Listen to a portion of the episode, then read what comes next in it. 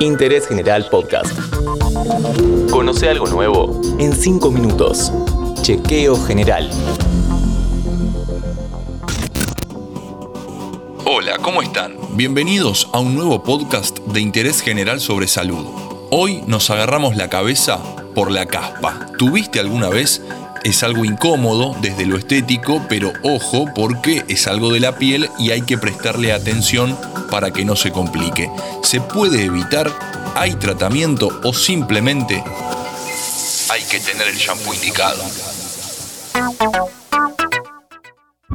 Para charlar sobre la caspa nos comunicamos con un centro médico capilar, claro, Capilea. Mi nombre es Gonzalo Carles, soy parte del cuerpo médico de Capilea y soy especialista en cirugía plástica y reparadora. ¿Qué es eso a lo que conocemos comúnmente como caspa? Porque no creo que sea su nombre real. La caspa, o también conocida como pitiriasis capitis, es una condición crónica en la cual se produce una descamación excesiva del cuero cabelludo, donde se va a afectar al 50% de la población al menos una vez en su vida.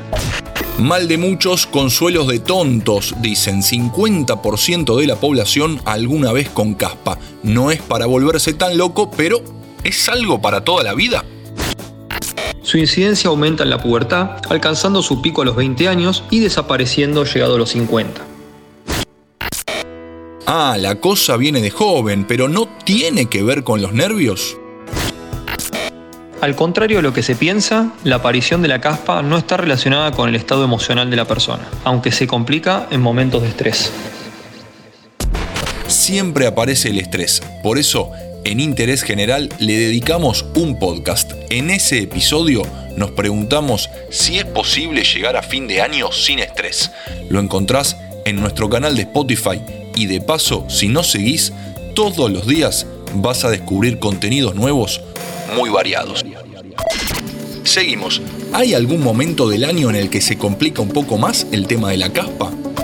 Empeora en invierno y en otoño y mejorando llegado el verano. Respuesta dedicada a la banda del invierno, otro puntito para el verano, menos caspa. Che, casi me olvido de preguntar, ¿lo padecen más los hombres o las mujeres? Es una alteración donde generalmente no se ve una predilección por ninguno de los dos sexos.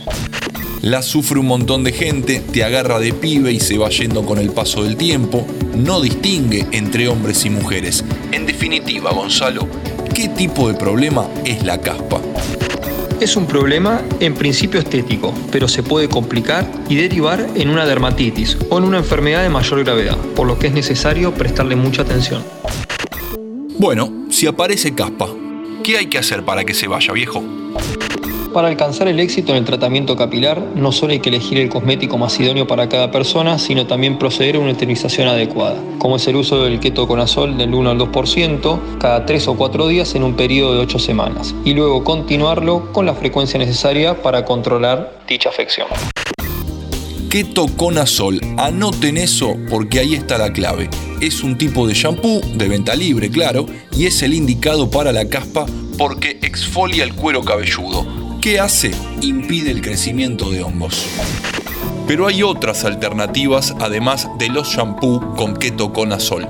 Están también los que tienen piritiona de zinc. Esos son los típicos, los más conocidos de distintas marcas que se consiguen en todos lados, farmacias y supermercados. Si no hay resultados, otras opciones son los shampoo a base de alquitrán de huella, también los que están hechos con sulfuro de selenio y los de ácido salicílico. En todo este abanico de posibilidades, seguro hay una solución para la caspa. Puede pasar que alguno de estos shampoo funcione bien por un tiempo y que después sientas que pierde la eficacia. Otro tip que puede ayudar y mucho es alternar entre dos tipos de shampoo para la caspa. Un tiempo uno, un tiempo otro. En este episodio de Chequeo General, todo sobre la caspa, o también conocida como pitiriasis capitis, y cómo combatirla. Le agradecemos a Gonzalo Carles del Centro Capilea que nos despejó todas las dudas en apenas 5 minutos. Seguí a Interés General en Spotify y escucha nuestros podcasts nuevos todos los días.